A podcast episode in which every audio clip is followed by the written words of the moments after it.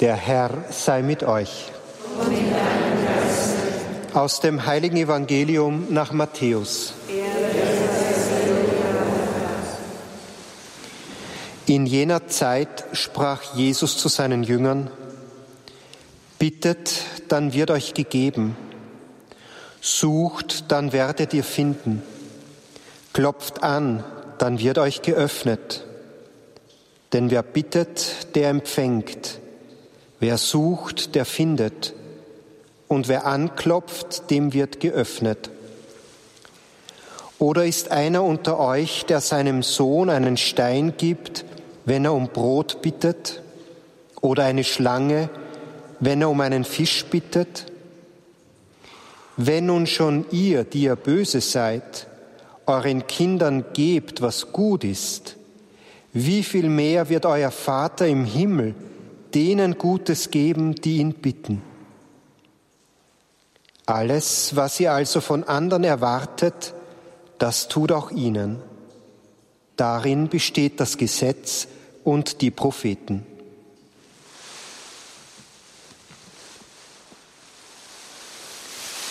Evangelium unseres Herrn Jesus Christus. Der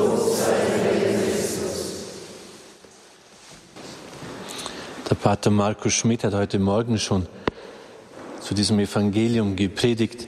Ich hätte auch sagen können, er soll seine Predigt nochmal halten. Ihr werdet jetzt gleich sehen, dass man zu einer Predigt, also zu einem Evangelium, ganz unterschiedliche Dinge sagen kann und zu Lesungen. Es geht heute ums Beten. Und in diesen Tagen, als ich schon am Beginn der Exerzitien euch versucht habe, die Barmherzigkeit Gottes vor Augen zu stellen, das Wesen Gottes. Es ist einfach nur mein Anliegen, dass ihr ihn tiefer begreift, dass er euch berührt. Weil wenn er einen berührt, dann merkt man, dass alles Reden von ihm völlig unzureichend ist. Der große heilige Thomas von Aquin.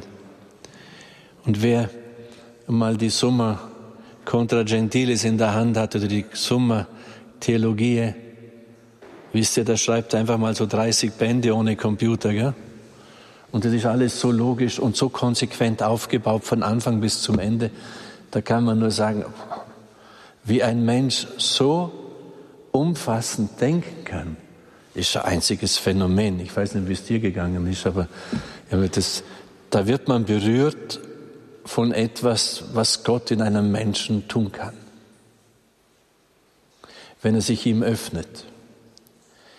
Und trotzdem, als Thomas von Aquin, er war auch ein Mystiker, als er eine Gottesbegegnung hat, will er seine Summa Theologie anzünden und sagen, das ist alles Stroh. Er ist unendlich viel größer. Und deshalb jede unserer Vorstellungen vom Herrn, es trifft's nicht. Und deshalb bedarf es der Anbetung, Leute. Und Anbetung hat etwas damit zu tun, ich liebe dich, ich, ich habe an dir überhaupt nichts auszusetzen, ich überlasse mich total und ganz dir, du kannst mir tun, wie du willst. Ich bin dein Geschöpf und du bist mein liebender Vater. Das, was Jesus, der Sohn Gottes, uns heute sagt, bittet und es wird euch gegeben, sucht, dann werdet ihr finden, klopft an, es wird euch geöffnet, denn wer bittet, der empfängt, wer sucht, der findet, wer anklopft, dem wird geöffnet. Das ist eine Wirklichkeit. Aber bitte schaut jetzt einmal drauf, wie betet ihr? Was erwartet ihr? Wem wollt ihr begegnen? Ich sage es manchmal salopp, ich gehe doch auch nicht zu jemandem, den ich sehr gerne habe und lese ihm das Liebesgedicht Nummer 13 vor und dann gehe ich wieder. Wir sagen, spinnst du eigentlich, was möchtest du denn von mir? Drum versucht zumindest eines, bevor ihr ins Gebet geht, sammelt euch. Überlegt ein wenig, mit wem beginnt ihr jetzt zu reden? Wer ist er und wer bin ich? Was möchte ich eigentlich von ihm? Möchte ich ihn jetzt loben? Möchte ich ihm danken? Möchte ich ihm sagen, dass ich mich freue, dass ich sein Kind bin? Möchte ich ihm danken für etwas, das er mir heute geschenkt hat? Das ist auch so etwas. Es gibt ja ganz verschiedene Gebetsformen. Es gibt ein Lobgebet, ein Preisgebet, ein Dankgebet, ein Bittgebet, ein Sühnegebet. Es gibt ganz unterschiedliche Dinge. Und wir sind dauernd nur am Betteln. Also wenn du einen Freund hast, der immer nur dann kommt, wenn er was braucht, kommst du auch komisch vor, nicht? Wie ist dein Beten? Wisst ihr, und dann oft beten wir so, ich bete mal, so quasi nach dem Motto, hilft's nicht, so schatz's nicht, oder so, so halb vertrauend. So kann ich mit Gott nicht umgehen. Das ist eine Beleidigung Gottes. Und dann beten wir ein bisschen was und wenn es nicht gleich wirkt, dann schielen wir schon hin. Bringt's was? Und wenn es nichts bringt, hören wir dann wieder auf. So kann ich mit Gott nicht umgehen, Leute. Wenn er der ist, den wir glauben.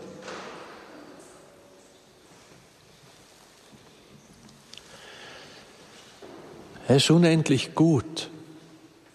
Er erfüllt nicht immer die Bitten so, wie wir sie gerne hätten. Ohne mein Zutun und ohne es verdient zu haben, ich durfte Wunderheilungen miterleben. Dass jemand, der ein Leben lang gelähmt war, aus dem Rollstuhl aufgestanden und heimgegangen ist. Ich durfte auch erleben, wie durch intensives Gebet todkranke Menschen, von denen wir wussten, dass sie sterben werden, gesund geworden sind, Spontanheilungen. Bewegt durch ein solches Erlebnis haben wir dann bei einer jungen Frau, die zwei kleine Kinder hatte, das jüngere war, glaube ich, sechs Monate alt und das andere eineinhalb Jahre. Da haben wir dann auch gebetet, ich würde fast sagen, wie die Weltmeister und haben gedacht, wir müssen sie erzwingen, dass die jetzt gesund wird. Sie ist gestorben. Da kam dann ihr Mann und hat gesagt, jetzt lasst das gut sein. Der Herr wird schon wissen, was er tut.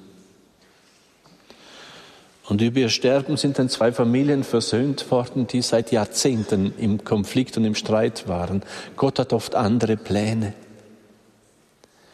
Darum darf unser Gebet auch nicht zu eng führend sein. Bis hin zu Jesus, der am Ölberg bittet, Vater, wenn es irgendwie möglich ist, lass den Kelch an mir vorbeigehen. Und sich dann so durchringt, heute ist Donnerstagabend, Vater, aber nicht mein Wille geschehe, sondern so wie du willst. Und diese, dieser Gehorsam kostet ihm das Leben. Unser Gebet, die Motivation, sie muss weiter werden. Offener für das, was Gott fügen will und tun will.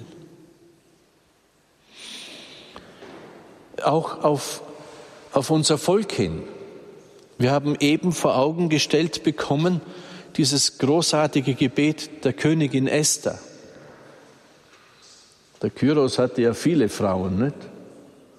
Und da hat sich die Schönsten im ganzen Reich zusammengesucht. Die hat keine Freude gehabt, auch Königin Esther zu sein. Aber als Gefangene, wenn man so will. Und sie durfte nicht, niemand durfte vor den König treten, ohne dass er gerufen worden war.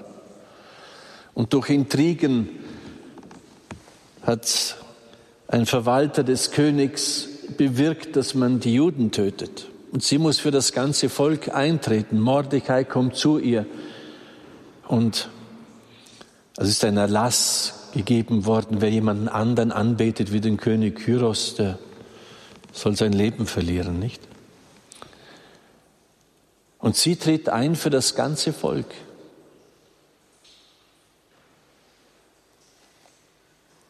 Und Gott segnet ihr Gebet. Und das Volk wird gerettet. Vom heiligen Pfarrer von Ars bekennt der Teufel, wenn es drei wie ihn gäbe, hätte er in ganz Frankreich keinen Platz mehr, auf den er seinen Fuß setzen könnte. Was kann ein Einzelner vor Gott? Und das sollte euch bewusst werden. Viel vermag das Gebet eines Gerechten. Wir haben immer so oft eine Grundhaltung, die im Gebet mitschwingt.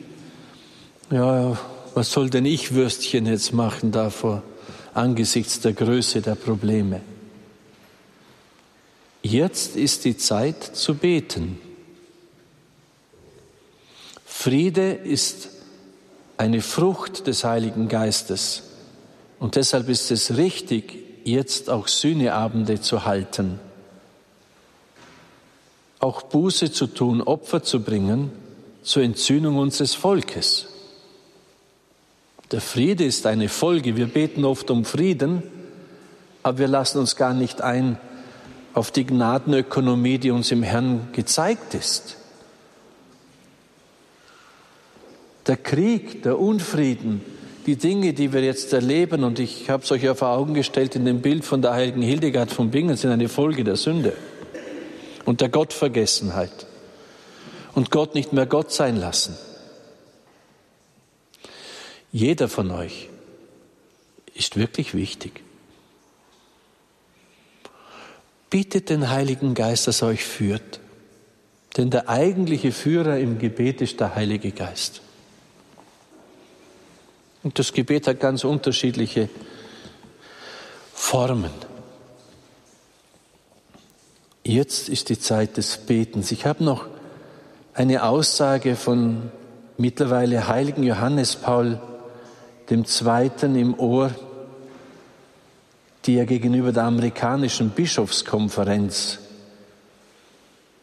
ich denke es war in den 80er oder 90er Jahren, getätigt hat.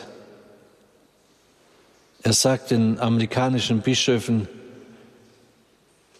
die Mehrzahl von euch ist sich nicht bewusst, dass wir jetzt auf eine Reinigung zugehen, die auch nicht mehr verhindert werden kann. Aber unsere Gebete können sie abmildern und können ihre Form verändern dass diese Generation gereinigt und neu auf Gott hin geordnet werden muss, steht außer Zweifel. Fatima, denkt einfach an, an die anerkannten Erscheinungen. Gehen alle in dieselbe Richtung. Lassen wir uns vom Herrn einladen und bewegen, nicht nur egoistisch zu beten, lieber Gott, hilf mir hier, hilf mir da, hilf mir dort, sondern das Herz wirklich weiten zu lassen in die Aufgabe, die dem Volk Gottes jetzt zukommt, für und in dieser Welt. Schließen möchte ich mit dem Gedanken, den wir auch heute im Vortrag schon gehört haben. Seid euch bewusst, dass euch in jeder heiligen Messe die Brautgabe anvertraut ist das Blut des Erlösers. Es ist der Sühnepreis. Durch dieses Blut sind wir losgekauft. Wir haben das Wort gehört, durch seine Wunden seid ihr geheilt. Nicht werdet ihr geheilt, seid ihr geheilt. Von Gott her ist das Heil schon gewirkt.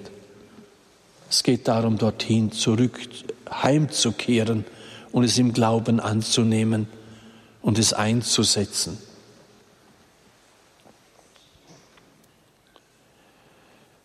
Wir, haben, wir sind die Braut des Herrn. Wisst ihr, wenn ihr euch so weiten lasst, dann könnt ihr den ganzen Ernst der Situation sehen und trotzdem in einer gewissen Glückseligkeit über eure Berufung und Erwählung und über das, was ihr vor Gott sein dürft, das haben wir jetzt ja betrachtet in diesen Tagen, es ist beides da. Die Ernsthaftigkeit der Situation und das Gefordertsein, aber gleichzeitig auch ein Bewusstsein, dass uns der Herr wirklich etwas in die Hände gibt, um diese Zeit zu heilen, zu ändern, zu erlösen. Wir haben am Anfang dieser heiligen Feier die Heilige Geistlitanei gebetet und die Pfingstsequenz gesungen.